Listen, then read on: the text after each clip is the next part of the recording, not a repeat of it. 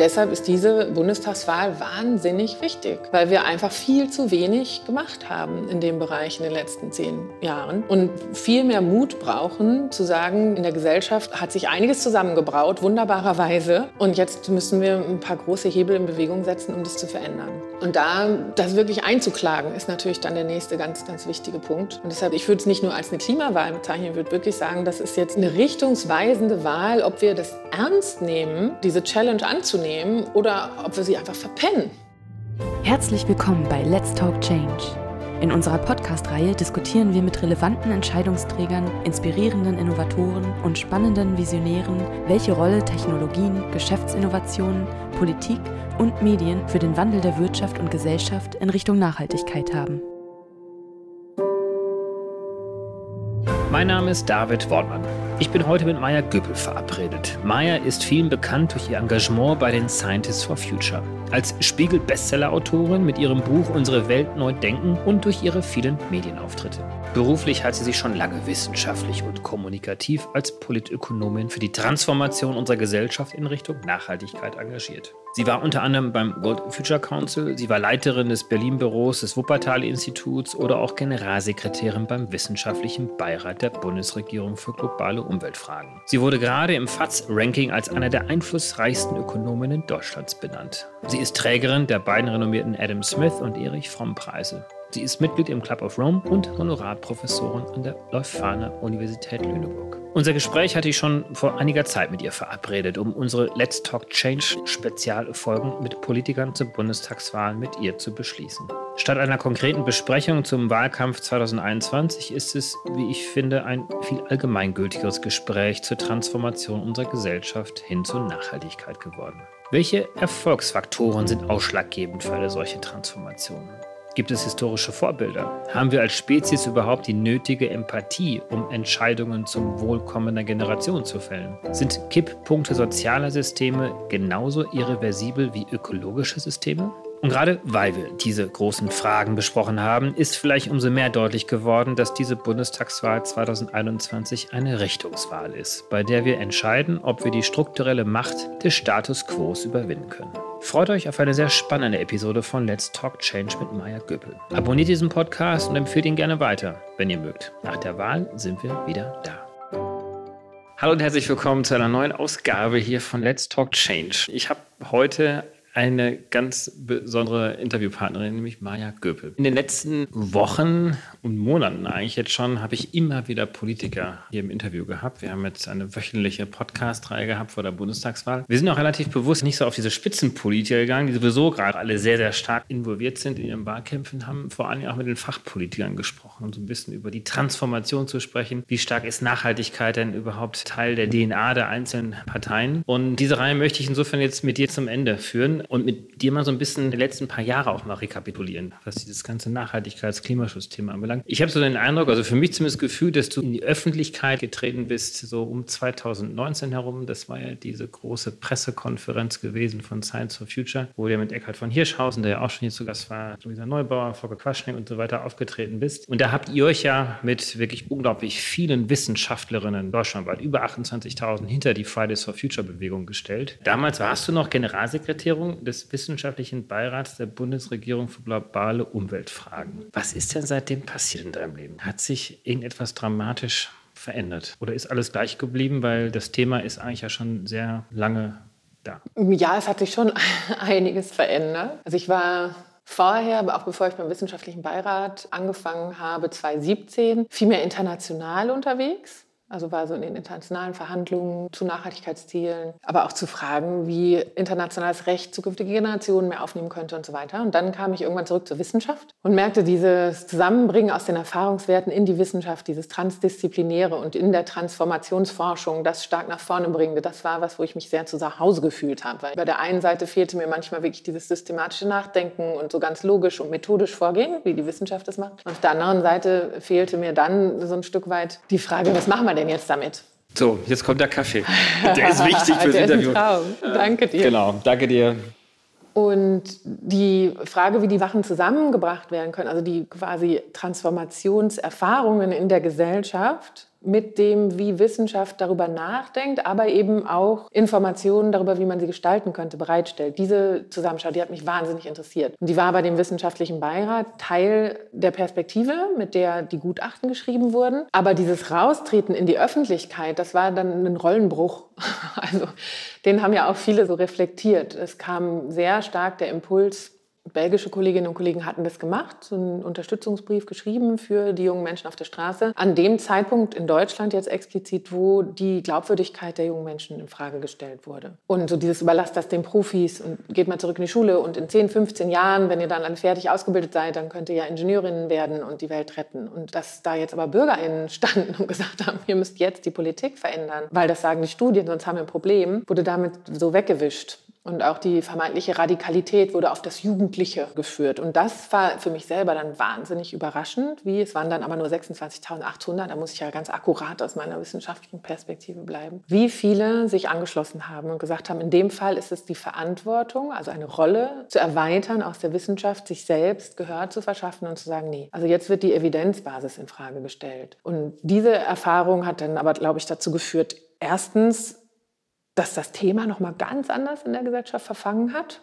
Also allein die Downloadzahlen von den Berichten eben besagten Beirats sind, haben sich verdreifacht in den Monaten darauf. Inklusive E-Mails, die gesagt haben, Mensch, das gibt es ja alles schon beforscht und da gibt es ja Empfehlungen und Pfadberechnungen, wie wir das alles machen können. Warum wird das nicht umgesetzt? Es war wie so eine Fackel der Aufklärung, die durch die jungen Personen in den Straßen und dadurch die mediale Aufmerksamkeit durch die Gesellschaft getragen wurde. Und natürlich sehr viel Nachfragen. Deshalb war ich sehr dankbar über dieses Netzwerk der Scientists for Future von zivilgesellschaftlichen oder auch wirtschaftlichen Initiativen, die gesagt haben, wir möchten mit euch besprechen, ob das, was wir uns ausgedacht haben, haben, passt. Also diese Logik von, wir wollen Maßnahmen finden, die zur Zielerreichung passen, die hat sich da so Bahn gebrochen. Also wirklich zu sagen, wie kriegen wir denn Strategien tatsächlich so gebaut, dass sie in den Zeiträumen auch das erreichen können, von dem wir sagen, wo wir hin möchten. Ja, und dann ist es schon aus dem Ruder gelaufen, klar. Es haben sich ja auch viele andere Gruppierungen gegründet, Entrepreneurs for Future, die wir ja. auch mitgestartet haben, Health for Future, Psychologists for Future, Teacher for Futures, Architects for Futures und so weiter und so fort. Hast du den Eindruck, dass die aus meiner Perspektive manchmal auch sehr fragmentierte Umwelt- NGO-Szene sich danach ein bisschen besser organisiert hat und ein bisschen mehr zusammengefunden hat. Vielleicht auch mit dem, was du gerade schon beschrieben hast, dass man sich viel mehr zusammengesetzt hat, um tatsächlich auch Maßnahmen zu finden, um bestimmte Ziele auch erreichen zu können. Oder ist diese Fragmentierung doch noch irgendwie da? Mm, sie ist zum Teil natürlich immer noch da. Und äh, der andere Teil war aber genau das, was du beschreibst, dass in jedem Sektor im Grunde genommen ja eine Untergruppe mindestens gesagt hat, so, wir sehen, dass wir auch hier in unserem Bereich wirklich die Strukturen verändern müssen, damit wir das, für das wir angetreten sind, ist ja so schön im Deutschen eigentlich Beruf und Berufung, also unsere Berufung, unsere Zielsetzung überhaupt erreichen können. Und viele gemerkt haben, dass innerhalb der bestehenden Vorgaben, Standards, Strukturen, Anreize, Auflagen, das unheimlich schwer ist, die Ziele überhaupt zu erreichen. Und das ist ja das Ermutigende, weil dann können wir aufhören, uns gegenseitig die Schuld zuzuschieben, zu sagen, wenn wir die Strukturen verändern, dann können ja viel mehr mitmachen an dieser Transformation und ihren Beitrag leisten. Ein Satz ist ja wirklich hängen geblieben, der auch ja. nach wie vor immer wieder regelmäßig die viral. Kannst du es bitte mal selber sagen mit deinen Worten? One. Das ganze Ding? Nicht das ganze Ding. Ich versuche es mal. Die Irreversibilität der Veränderung ökologischer Systeme in ihrer Regeneration ist noch nicht ausreichend verstanden worden. Also mit anderen Worten weist du ja wirklich mit aller Deutlichkeit darauf hin, wenn die physischen, biologischen, natürlichen Systeme kippen, sind sie nicht mehr zurückzuholen. Jetzt bist du ja eigentlich Sozialwissenschaftlerin und hast eigentlich nur das referiert, was uns ja auch von den Klimawissenschaften erzählt wird. Gibt es denn auch so etwas wie eine Irreversibilität von sozialen, von Gesellschaften? Gesellschaftlichen System? Weil wir sind doch irgendwie im Kapitalismus angekommen, keiner hinterfragt das mehr. Insofern zumindest ergibt sich sozusagen auch so ein Stück weit, wir sind in diesem gesellschaftlichen System oder in dieser Art und Weise, wie wir uns organisieren, verfangen. Dennoch wird natürlich gerade der Kapitalismus, wie er ja heute existiert, sehr stark als Ursache identifiziert für die Klimakrise, in der wir drin sind. Müssen wir mit dem Kapitalismus jetzt arbeiten oder trauen wir uns dann doch in eine Transformation eines wie auch immer gearteten anderen Systems hinein? Das hast du ja ziemlich viel in eins gepackt. Ne? Ich fange mal vor, gerne, gerne. eins nach dem anderen. Weil ich finde das total wichtig. Ich wurde ja zum Teil von einigen Leuten angefeindet, dass ich keinen Biologieabschluss gemacht habe in meinem Erststudium und deshalb gar nicht zu ökologischen Kipppunkten sprechen darf. Was ja einerseits ein sehr interessantes Bildungsverständnis an den Tag bringt, als hätte ich in 25 Jahren Arbeiten on the job nichts gelernt. Kann sein, wenn das einigen so ist, dann tut mir das sehr leid, aber andere können sich halt auch weiterbilden. Und die andere Sache war, sie ist ja Sozialwissenschaftlerin, wieso redet sie darüber? Und das ist erstens die Botschaft gewesen in den Scientists for Future, zu sagen, keine einzige der Nachhaltigkeitstransformationsstudien sagt, eine Disziplin kann das lösen sondern es geht genau darum, wie kriegen wir das ökologische, das ökonomische, technologische, soziale und kulturelle zusammen. Und vor allem, wie verstehen wir die Rückkopplungsschleifen. Und das ist die systemische Perspektive. Und aus Komplexitätsforschung, also zu komplexen Systemen, können wir genau diese Dynamiken auch beobachten, die dann zu diesen Kipppunkten kommen. Und deshalb kann ich diese Veränderungsmusterhaftigkeit natürlich auch in anderen komplexen Systemen beobachten. Und neben der Vernetzung, die wahnsinnig wichtig ist, ist dieses ja, beschleunigende und im Grunde genommen exponentiell was wir wirtschaftlich immer sagen, wäre gut. Exponentielles Wachstum bei den Corona-Kurven, haben jetzt gemerkt, kann auch echt doof sein. Die Klimakurve ist genau das Gleiche. Wann entgleitet eigentlich so eine Dynamik und führt dann eben dazu, dass die absorbierenden, also die balancierenden Feedback-Loops im System nicht mehr ausreichend sind? Und das ist die Frage, wollen wir das bewirken oder wollen wir das verhindern? Bei den Ökosystemen sagen wir, wäre super, wenn wir das verhinderten, weil die stabilen Lebensbedingungen waren sehr zuträglich für menschliche Entwicklung, inklusive dann eben des Bevölkerungswachstums, weil wir einfach besser überleben. Riesenerfolgsgeschichte. Geschichte. Und deshalb sollten wir doch das konservieren, um die Freiheit der zukünftigen Generationen zu erhalten. Und dann ist die andere Frage natürlich, was müsste sich dafür transformieren? Also wo wollen wir einen Kipppunkt hervorrufen, damit wir die Art, wie Menschen Wirtschaft betreiben, Wirtschaft ist ja auch ein Beziehungsgeflecht, so anpassen, dass es wieder mit den ökologischen Logiken zusammenpasst. Und das sind diese sozialen Kipppunkte, von denen wir sagen, das wird lange sehr schwierig, überhaupt zu überlegen. Strukturwandel ist ja so ein Ding, was wir alle merken, sehr schwer ist, weil sehr viele Menschen daran beteiligt sind, weil sehr viele Identitäten betroffen sind, weil Geschäftsmodelle betroffen sind, weil Regularien verändert werden müssen. Und deshalb braucht es ein gewisses Ausmaß an Irritation, Friktion oder Abweichung. Wir sehen das im erneuerbaren Bereich. Jetzt, wo Alternativen da sind, ist die Idee, ein Energiesystem transformieren zu können, nicht mehr ganz so wild, weil man schon die Vorstellung davon hat, wie könnte die alternative Versorgung aussehen. Das war vor 40 Jahren natürlich überhaupt noch nicht so. Da wurde das sehr stark in Frage gestellt, ob das überhaupt ausreicht. Das heißt, heißt, wir haben in unterschiedlichen Bereichen immer Entwicklungen, die dazu beitragen, dass der Status quo irgendwann sich so anfühlt, als wäre er so ein bisschen aus der Zeit gefallen. Und dann wird es interessant. Und das haben wir jetzt mit dem, was wir im Kapitalismus diskutieren, ja auch. Also das sind ein paar von diesen ganz typischen Antworten, die immer vorhergetragen werden. Der Markt wird es richten, ohne dass irgendwer sich die Mühe macht zu definieren, was ist denn eigentlich ein Markt und wie funktioniert der gerade. Steuerreduktionen für die, die viel haben, werden irgendwo in der Gesellschaft runtergereicht werden. Wieso die jetzt Steuerreduktionen brauchen, wo sie das Geld von den Kapitalmärkten hinterhergeschmissen kriegen und warum da mehr Investitionen rauskommen sollten. Also es ist manchmal sehr empirisch befreit und wirkt deshalb eben ideologisch, wie ein bestimmtes System verteidigt wird. Und da wird es interessant, weil dann kann ich ja empirisch hinschauen und kann an die Treiber gucken von dem, was es uns so schwer macht, momentan das Ökologische und Soziale zu versöhnen. Ich habe versucht,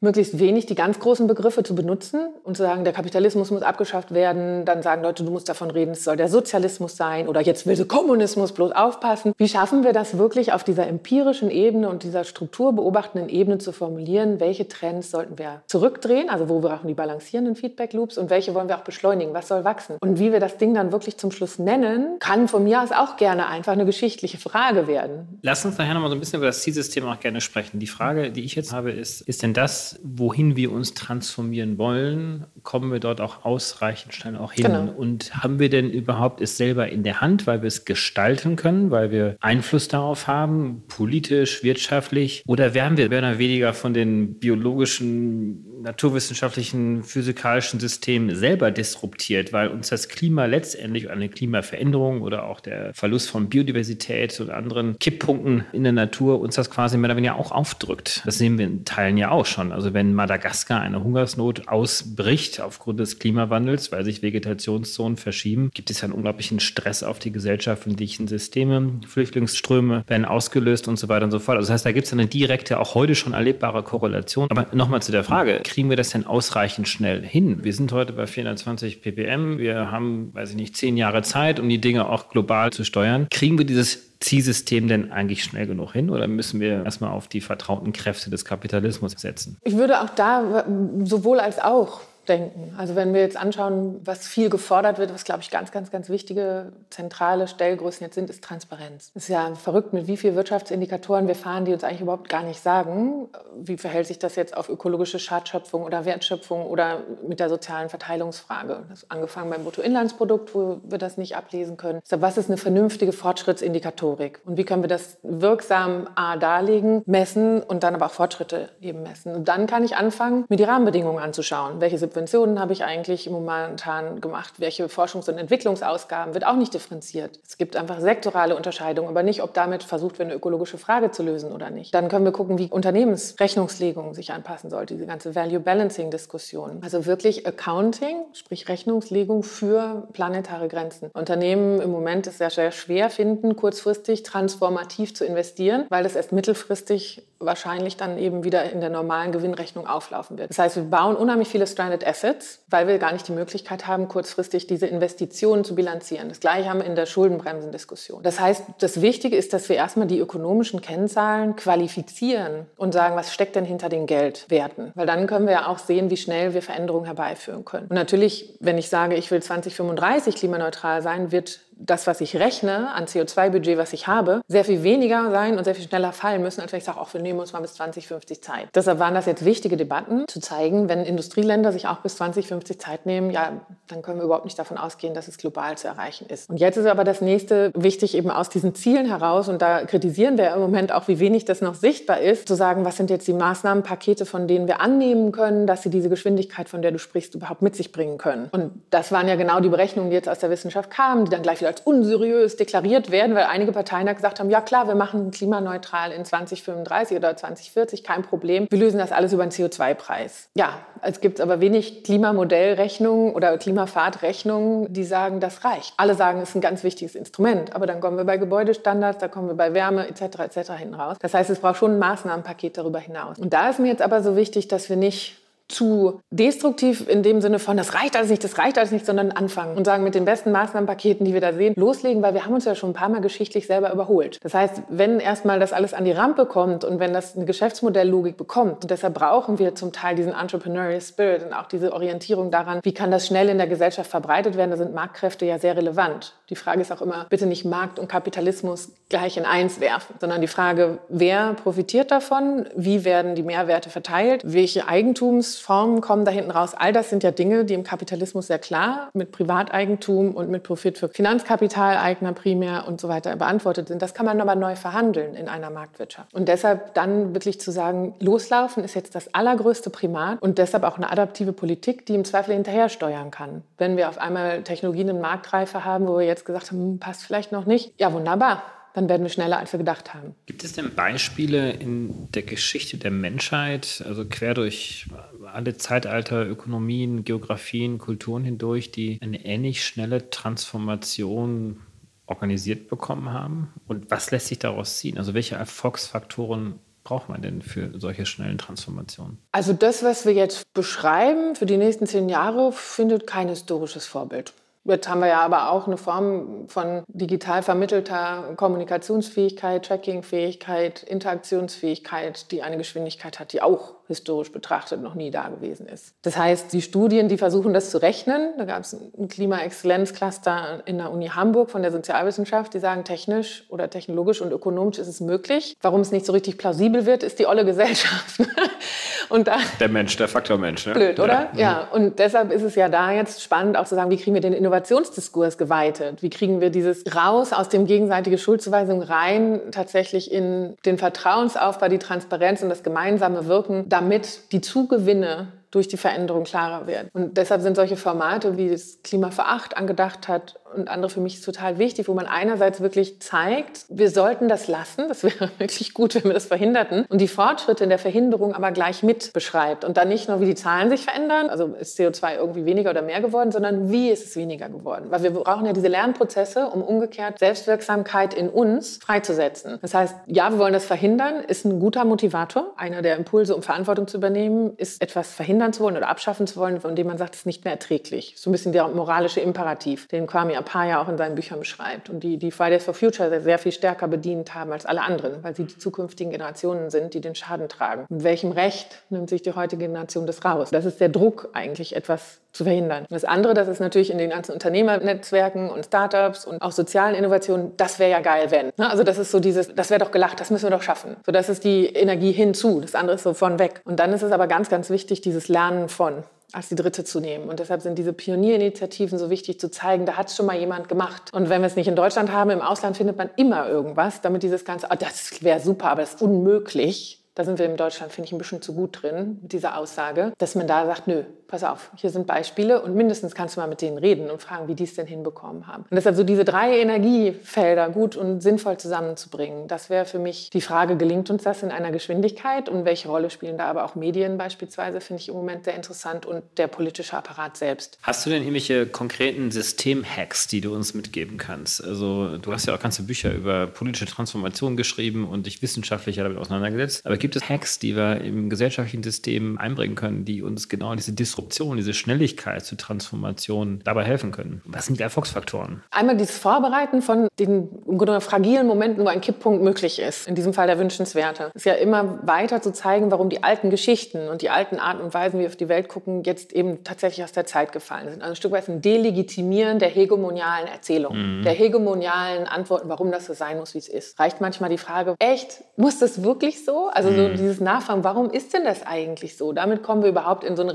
Reflexionsebene rein und nehmen nicht alles hin, was da ist, als wäre es irgendwie A normal und B permanent immer so oder universal. Das Zweite ist, dass du die Geschichten neu erzählst. Und das versuchen wir eben ja auch ein Stück weit und das passiert in einigen Bereichen. Wie, was ist denn wirklich Wertschöpfung? Und wie können wir Produktivität wieder mit einer produktiven Tätigkeit zurückbinden, anstatt zu sagen, dass ein Finanzsektor irgendwie produktiv ist oder so? Da passiert ja nichts. Da wird mhm. Geld hin und her geschoben, aber Geld arbeitet nicht. Das wäre zum Beispiel einer der Floskeln, die vielleicht mal abschießen sollten. Nö, das machen Menschen. Oder im Zweifel macht die Natur das, indem sie wieder neue ökologische Reserven für uns bereitstellt. Und deshalb dann auch aus den Strukturen, die nicht mehr funktionieren, auszubrechen. Und das Licht auf die Veränderungen eben werfen, die schon funktionieren. Und der vierte Punkt, also dieses alte narrative Delegitimieren, neue fortschreiben, zeigen, wo es schon funktioniert anders. Und das vierte ist dann oft wirklich auch machtpolitisch zu denken, wer musste in welchen Positionen, an welchen Zeitpunkten sitzen, damit damit diese größeren Hebel der politischen Veränderung betätigt werden können. Und deshalb ist diese Bundestagswahl wahnsinnig wichtig, weil wir einfach viel zu wenig gemacht haben in dem Bereich in den letzten zehn Jahren und viel mehr Mut brauchen, zu sagen, in der Gesellschaft hat sich einiges zusammengebraut, wunderbarerweise. Und jetzt müssen wir ein paar große Hebel in Bewegung setzen, um das zu verändern. Und da das wirklich einzuklagen, ist natürlich dann der nächste ganz, ganz wichtige Punkt. Und deshalb, ich würde es nicht nur als eine Klimawahl bezeichnen, ich würde wirklich sagen, das ist jetzt eine richtungsweisende Wahl Wahl, ob wir das ernst nehmen, diese Challenge anzunehmen, oder ob wir sie einfach verpennen.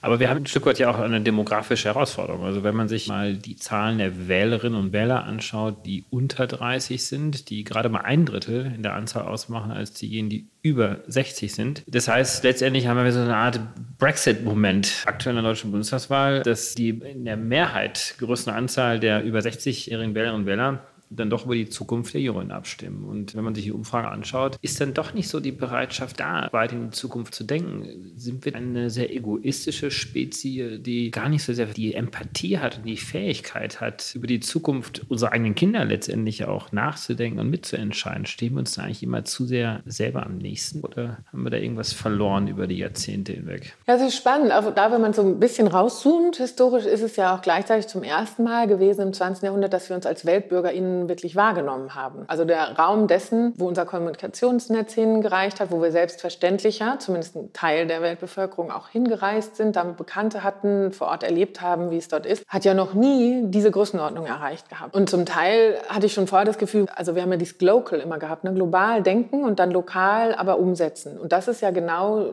das Spannungsverhältnis, was wir erstmal beschreiben, in dem auch, was du sagst. Dazu kommen bei den ganzen Nachhaltigkeitsfragen auch noch diese Zeitlichkeiten arbeiten. Nicht nur die heutige Generation, also innerhalb einer Generation mehr Gerechtigkeit etc., sondern das sollte bitte dann auch für mehrere Generationen reichen. Und das überfordert vieles von dem, wie wir angelegt sind. So ganz biologisch hinken wir dem so ein Stück weit hinterher. Und deshalb ist es auch da wichtig zu sagen, ja, aber wir sind ja schlau, wir wissen das und wir können auch daher Institutionen bauen, im weitesten Sinne. Also entweder Modellierungen, Prognosen, ne, dieses, was uns antizipieren lässt, was kommt, können dann aber auch Institutionen im politischen Betrieb schaffen oder in Aufsichtsräten schaffen, deren einziger Job es ist, zu sagen, pass mal auf, die Kosten-Nutzen-Rechnung bitte nicht nur bis zur nächsten Wahl, sondern darüber hinaus, weil da wird sich das häufig vielleicht sogar drehen. Was ich im Moment als Kosten beziffer, würde ich dann als Nutzen vielleicht umdeklarieren. Und die Debatte haben wir in der Schuldenbremse zum Beispiel heute. Und deshalb diese strukturelle Kurzfristigkeit, die wir alle eingebaut haben, mit einer strukturellen Langfristigkeit ganz systematisch zu parieren. Und das wäre definitiv etwas, was uns auch helfen würde. Wir sprechen auch von Roadmaps, ne? so zehn Jahresplänen, wo sollte es hingehen, dass eine Verbindlichkeit für die lange Sicht ein Stück weit auch entsteht. Aber dennoch ist der Eindruck da, dass die Institutionen und die Strukturen, die wir selber über Jahrhunderte hinweg geschaffen haben, dann doch so dominant und so stark sind, dass sie sich nicht kurzfristig ändern lassen. Also ich habe neulich mit Rainer Barke ein Gespräch geführt, der lange ja Staatssekretär war in der Bundesregierung und viele Bundesregierungen mitbegleitet hat, Landesebene und auch Bundesebene. Und der selbst auf die Frage, warum eine Frau, die seit 16 Jahren Bundeskanzlerin ist, an der Spitze der Macht steht, Naturwissenschaftlerin ist, die Themen eigentlich vom Grundsatz auch immer verstanden hat, dennoch nicht genügend getan hat, um diesen Strukturwandel voranzubringen. Und am Ende sind es ja doch sehr profane Antworten. Und da frage ich mich, ob wir denn zu viel Hoffnung manchmal auch haben auf einzelne Personen, auf einzelne Regierungen, vielleicht auf einzelne Parteien und wie wir doch dieses Narrativ, das ist ja ein roter Faden jetzt aus unserem Gespräch, habe ich so ein bisschen herausgehört, was ja wichtig wäre, dieses Narrativ zu ändern, positive Bilder zu kreieren. Wie kriegen wir das als Gesellschaft hin? Also wie kriegen wir diesen Schwung, diese Schwungmasse in die Gesellschaft hinein? Das scheint mir so ein bisschen zentrale Fragestellung zu sein. Oder wie würdest du das sehen? Ich finde das ja immer interessant zu überlegen, welche Erzählungen tragen wir in uns und wo haben die sich überall eingebaut. Also das sind einmal die Messgrößen, die ich eben schon hatte. Wenn wir die korrigieren, die berühmten KPIs, die Key Performance Indikatoren, dann dreht sich so viel. Sei es jetzt eben tatsächlich in dem öffentlichen Sektor, in der öffentlichen Hand oder in jedem Unternehmen kennt man es auch. Wenn man die armen Personen in der Nachhaltigkeitsabteilung befragt, die verlieren ja immer gegen die Finanzer im Moment. Also das wichtigste KPI trumpft dann über all die schönen sozialen und ökologischen Gedanken, die man so hat. Und dann berichten die CEOs von einer Pilotparalyse für die nachhaltigen Lösungen. Kommt halt nicht aus der netten Nische, die grob finanziert wird, raus raus. Und deshalb wirklich, wenn ich systemisch überlege, habe ich ja immer eine Idee, eine Funktion, für die ich ein System geschaffen habe und die manifestiert sich dann in den Messgrößen, in den Regeln, in den Anreizsystemen. Und da tatsächlich ernsthaft zu sagen, der sogenannte Purpose, ist ja auch ein Begriff, der sich mehr und mehr Bahn bricht. In vielen der Institutionen, die wir heute haben, zum Beispiel auf dem ökologischen Auge, war der einfach blind. Das heißt, jetzt müssen wir nachkorrigieren. Und in einigen Bereichen haben wir eben gedacht, solange von allem immer alles mehr wird, wird automatisch das Soziale auch besser. Nee, funktioniert halt auch nicht mehr. Das heißt, die Literacy oder die Sichtbarkeit von dem sozialen und ökologischen wirklich auf gleiche Augenhöhe zu ziehen und ganz äquivalent zu schalten mit den ökonomischen Kenngrößen. Das wäre ganz wichtig, einfach um diese Rechenschaftspflicht abzuweichen von der Normalität zu reduzieren. Und momentan haben wir ja keine Beweispflicht auf der Seite des Status quo. Und das systematisch zu drehen, zu sagen, Entschuldigung, jedes Szenario, was sich in irgendeiner Weise ökologisch sensibel mit der Zukunft beschäftigt oder jetzt die Ungleichheitsfragen anschaut, sagt Business as usual, doofe Idee. Und das Einzige, was ich nicht rechtfertigen muss im öffentlichen Diskurs, ist Business as usual. Und dann muss jede einzelne Person, die einen Vorschlag macht, was man ändern könnte, sich bis ins letzte Detail Teil rechtfertigen. Und das ist natürlich genau diese strukturelle Macht des Status quo und die können wir bewusst delegitimieren, bewusst hinterfragen. Dafür braucht es Mut, dafür braucht es eine Klarheit, aber dafür gibt es aus meiner Sicht überhaupt keine Antwort, warum das nicht sein sollte. Wir reden ja immer vom gleichwertigen Wettbewerb, wir reden immer von einer lernenden Gesellschaft, wir reden von einer liberalen, transparenten, wo möglichst viele Chancen gerecht und gleich mitmachen sollen. Da bin ich voll dafür, aber da muss ich die Voraussetzungen dafür schaffen. Und da glaube ich schon, dass wir jetzt an einem Kipppunkt sind, wo ein Verweigern dieser Transparenz Transparenz sichtbar wird bei denjenigen, die gerne weiter profitieren würden von dem Status quo. Und das ist aber innovationsfeindlich. Und genau deshalb da wirklich reinzugehen und darauf zu bestehen, ist der absolut wichtige erste Schritt. Ein ganz wichtiger Schritt ist tatsächlich die Bundestagswahl. Darauf hast du jetzt auch hingewiesen. Hast du eine Abschätzung, in welche Richtung das gehen sollte? Was täte unserer Gesellschaft gut? Ich möchte unheimlich gerne, dass die politische Kultur mit angeschaut wird. Also wir haben viele, finde ich, tolle Beispiele gehabt, wo in einzelnen Ministerien so eine kleine Einheit geschaffen wurde, die mal ein bisschen aus der Box denken darf, die mal agil arbeiten darf, wo wirklich mal Wirksamkeit im Fokus stand, wo vielleicht mal mal in die Zukunft geschaut wurde oder Open Innovation getestet wurde durch Hackathons etc. Und diese Form von, was ist das Selbstverständnis des deutschen Staats? Wirklich nach vorne zu setzen und was ist dann aber auch das Selbstverständnis der Regierungsparteien. Nicht schon wieder auf die nächsten Landtagswahlen schielen. Nicht schon wieder nur zu gucken, dass meine eigene Parteifarbe am besten aussieht. Wir haben echt eine Aufgabe, wo wir Staatsfrauen und Staatsmänner brauchen. Und dann eine Programmatik zu formulieren, von der nicht von Anfang an schon gesagt wird, naja, wenn wir wieder Mehrheiten haben, werden wir das alles wieder zurückziehen. Weil diese Zickzackkurse sind das, was sowohl für Investoren als auch für UnternehmerInnen als auch für Bevölkerung viel schwerer ist, als wenn eine klare Ansage sagt, da gehen wir hin, wir nehmen auch alle mit, wir hören auch allen zu, aber das Ziel an sich wird nicht mehr in Frage gestellt. Und deshalb wünsche ich mir diesen Kulturwandel. Es fängt ja an bei der Sprache, wenn wir alle diese Briefe kriegen, wo man denkt, wow, ich verstehe überhaupt gar nichts mehr. Also wie gehen die mit uns eigentlich um? Im Englischen heißt das Civil Service. Es ist eine Dienstleistung an der Gesellschaft und nicht heißt das irgendwie so eine Verwaltung, die uns sagt, wie wir bitte als Zahnrädchen in einem völlig überbordenden Katalog von Vorschriften zu funktionieren haben. Das heißt, diese Bürokratisierungs- oder Entbürokratisierungsschub, den ernst zu nehmen, aber aber gleichzeitig mit der Frage auch zu koppeln, was wollen wir als gesellschaftliches Vermögen wieder aufbauen, ist mir ganz wichtig, weil ich glaube, da brodelt was im Hintergrund, was wir viel zu wenig beobachten. Bei denjenigen, die sagen, die Schuldenbremse muss gehalten werden und dann muss Bürokratieabbau so weit erfolgen, dass das private Kapital hat Lust, diese ganzen Investitionen zu tätigen. Ja, damit hat das private Kapital dann aber auch die Infrastruktur der Zukunft in der Hand. Ist das was,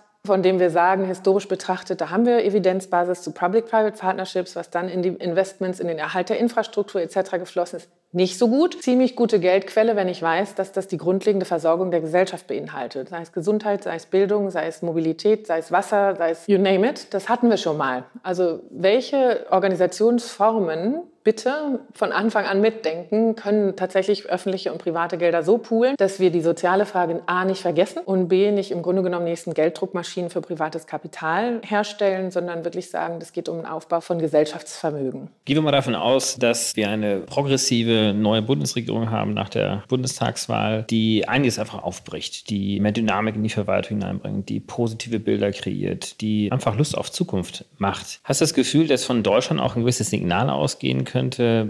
weltweit, weil ich kann mir sehr gut vorstellen, dass die Diskussion, auch die wir heute jetzt hier geführt haben, gerade wir beide hier in diesem Raum, eine sehr elitäre Diskussion für viele ist, die ja gar nicht so sehr in der Bevölkerung ankommt, auch schon gar nicht jetzt irgendwo woanders auf der Welt, wo es ja auch ganz wichtige Wirtschaftskräfte gibt, die sich auf Nachhaltigkeit einstimmen sollten, weil am Ende ist es ja der eine Planet, in dem wir uns hier kümmern. Hast du das Gefühl, dass dieses Signal von Deutschland ausgehen könnte oder siehst du auch noch andere Signale weltweit? Ich würde ihm gerne eins vorschalten, weil wir sehr schnell uns da auch reindrücken lassen, dass das eine elitäre Diskussion ist. Die Nachhaltigkeitsziele, die globalen, sind ja entstanden aus einem gemeinsamen Konsultationsprozess und mit Rückbindung an so etwas wie eine Menschenrechtscharta. Das sind ja alles Überlegungen, unter welchen Bedingungen Menschen friedvoll und so, dass Menschenwürde im Fokus steht, zusammenleben können. Und das ist so universell, wie es irgendwo geht.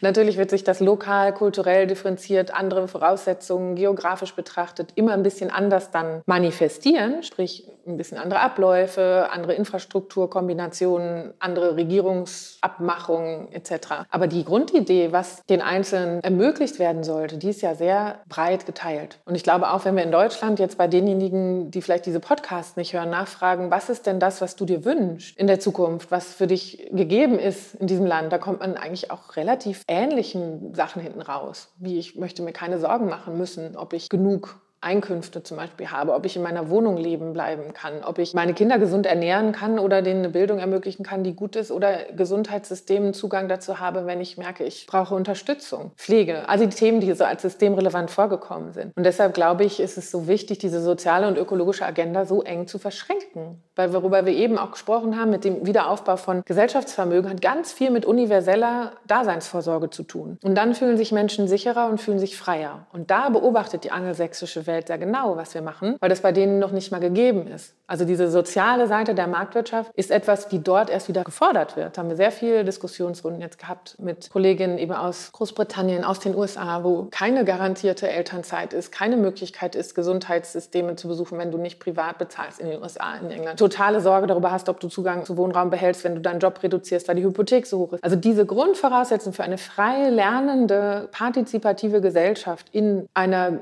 verlässlichen, in gleicher oder zumindest vergleichbarer Qualität für alle Beteiligten in dieser Gesellschaft zur Verfügung stehenden öffentlichen Daseinsvorsorge. Das ist mit Sicherheit ein Kernmerkmal und dafür muss ich Industrie ganz neu denken, wenn ich es innerhalb der planetaren Grenzen machen muss. Deshalb ganz wichtig, was hier passiert. Es könnte ein Riesendurchbruch werden. Wir haben das ja mit den erneuerbaren Energien durchaus schon mal gemacht. Ich weiß nicht, warum das immer vergessen wird. Dann gucken wir hier auf die nationalen Kostenpläne, anstatt zu sagen, wow, das war die beste Entwicklungspolitik, die wir je hätten betreiben können. Und auf der Europäischen Union kamen schon viele Stimmen in den letzten Jahren, die gesagt haben, boah, jetzt habt ihr sogar eine deutsche Kommissionspräsidentin, aber bei all den Konkretionen im Green Deal blockt ihr ganz schön ab. Sei es bei irgendwelchen CO2-Emissionswerten für Flotten oder bei einer Taxonomie-Diskussion, was ist jetzt ein nachhaltiges Invest? Oder eben bei anderen Fragen, wie machen wir das jetzt mit der der Landwirtschaftspolitik, da war Deutschland nie Vorreiter. Und deshalb wäre das schon ziemlich super, wenn wir dieses Image nicht mehr einfach nur vor uns hertragen würden, sondern sagen, wir gehen da jetzt wieder total rein und holen das ins 21. Jahrhundert. Das sagen ja internationale Beobachter auch. Ich habe neulich mit John Rockström auf einer Podiumsdiskussion gesessen, der auch noch mal so ein bisschen von außen auf Deutschland schauend, auch mit Bezug zur Bundestagswahl gesagt hat, wenn Deutschland progressiv und dynamisch kippt, kippt eben auch Europa. Und wenn Europa kippt, dann kann auch die Weltgemeinschaft kippen. Und insofern, glaube ich, sollten wir uns alle der Verantwortung bewusst sein, die wir wirklich jeder Einzelne auch haben, mit der einzigen Stimme, die wir haben bei der Bundestagswahl oder zwei Stimmen haben wir eigentlich, um jetzt hier abstimmen zu können.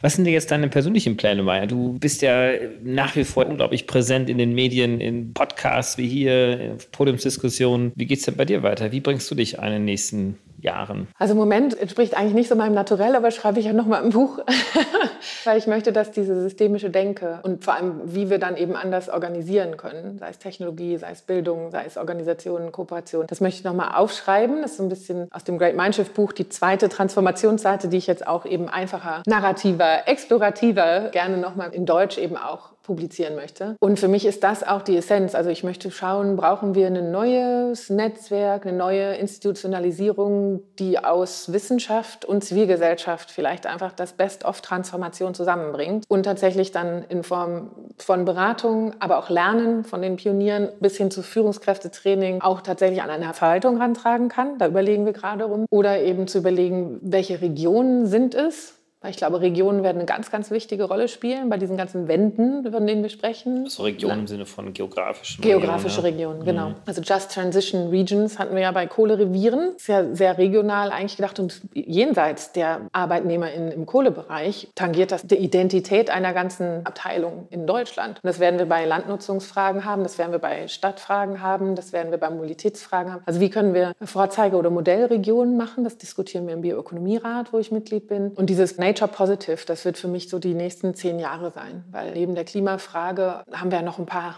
andere Herausforderungen, Thema die Biodiversität, Wasser und so weiter. Und da sind so viele Multi-Solving-Optionen drin. Genau, und die sind auch komplett miteinander vernetzt, nicht nur auf der Problemseite, sondern auf der Lösungsseite auch. Jetzt hast du mit David Richard Brecher die Utopia-Konferenz gemacht. Kannst du kurz zusammenfassen, was die Ergebnisse waren und gibt es eine Fortsetzung und was ergibt sich aus diesem Strang deiner Arbeit? Also das war so ein bisschen die Überlegung in Transformationszeiten. Gibt es ein total schönes Buch, The Nordic Secrets aus Skandinavien von Thomas Björkmann und Lena Andersen, die geguckt haben, wie wichtig eigentlich in diesen Umbruchszeiten Räume gewesen sind, in denen Begegnungen stattgefunden haben, wo nicht nur Bildung für einen neuen Job stattgefunden hat, sondern eine Reflexion darüber, was passiert eigentlich gerade, was macht das mit mir und wo würden wir gerne gemeinsam hin. Und Volkshochschulen wären da eben tatsächlich auch ein interessanter Ort, weil sich da Menschen begegnen, die in ihren sonstigen Alltagsroutinen wahrscheinlich nicht unbedingt was miteinander zu tun haben, sondern nur diese geografische Nähe teilen. Und so haben wir überlegt, wie können Hochschulen zum Teil auch so ein Raum sein. Und jetzt ging es in diesem Jahr natürlich erstmal darum zu sagen, wir wollen überhaupt Räume öffnen, in denen groß gedacht werden darf, weil wir, glaube ich, alle so ein bisschen erstickt sind in der Wahl Wahlkampfrhetorik der Verunmöglichung und der, das funktioniert alles nicht und das sind sowieso unauflösbare Gegensätze. Also da wurde einem ja ganz Angst und Bange, wenn man gleichzeitig beobachten durfte, live und in Farbe, was die Konsequenzen von weiterem Nichthandeln sind. Und deshalb auch da steht im Fokus, welches sind die Räume, aber auch die Akteursallianzen, die wir zusammenbringen sollten, die zeigen, das ist möglich und das ist wünschenswert und die auch Vertrauen wieder gewinnen können. Und welche Prozesse und Prozesskompetenzen braucht es dafür? Also das Wie wollen wir das machen, das möchte ich ganz stark nach vorne bringen bringen. Und im Idealfall machen wir das nächstes Jahr in Lüneburg gleich weiter. Auf jeden Fall ist eine Konferenz geplant, hoffentlich mal wieder vor Ort mit 800 Leuten. Und wir sehen, also viele an einem Ort, ich glaube, diese persönlichen Begegnungen brauchen wir auch jetzt wieder, weil das spüre ich. Allein dir gegenüber zu sitzen, anstatt nur über so ein altes Zoom-Ding zu reden, wir kommunizieren ja mit so viel mehr als nur mit Worten. Und es setzt was ganz anderes in mir frei, wenn ich etwas von einer anderen Person spüre. Und dieses Menschliche hat aus meiner Sicht eine ganz fundamentale Rolle zu spielen in Zeiten der Unsicherheit. Wie können wir uns wieder als Menschen begegnen und auf einer Ebene miteinander sprechen, wo wir die Rollen abstreifen dürfen und diese Fragen, worum geht es eigentlich, wirklich thematisieren dürfen. Und deshalb freue ich mich, wenn wir alle so ein bisschen aus dem digital verzerrten Korsett auch wieder rückbegeben dürfen in persönliche Begegnungen. Und das machen wir spätestens am Sonntag, indem wir alle zur Wahl gehen, zumindest ja. für diejenigen, die noch nicht mit der Briefwahl abgestimmt haben. Und ja, ganz herzlichen Dank für das sehr inspirierende Gespräch, Maja. Wir werden sicherlich noch einiges von dir hören. Du hast ja einiges schon so ein bisschen angeteasert, ein neues Buch, eine Konferenz. Vor allen Dingen auch dieser große Bildungsauftrag, der ja da ist. Also von der Volksbildung bis hin natürlich die Bildung in die Chefetagen der Wirtschaft, die Politik, der Wissenschaft, den Journalismus auch hinein und freue mich, dass du da wirklich so viel Engagement an den Tag legst und da sicherlich auch mit vielen, vielen, auch mit uns gerne weiterhin zusammen an einem Strang ziehen kannst und möchtest. Ich brauche euch. Ich muss ja die Geschichten des Gelingens irgendwo aufsammeln, damit ich dann woanders so erzählen darf. Das tun wir. Ganz herzlichen Dank. Auf bald und tschüss. Herzlichen Dank fürs Einschalten. Wir hoffen, dass Sie beim nächsten Mal bei Let's Talk Change wieder dabei sind. Dieser Podcast wird realisiert durch DWR ECO, einer internationalen Cleantech-Beratung für Kommunikation, Politikberatung und Geschäftsstrategien.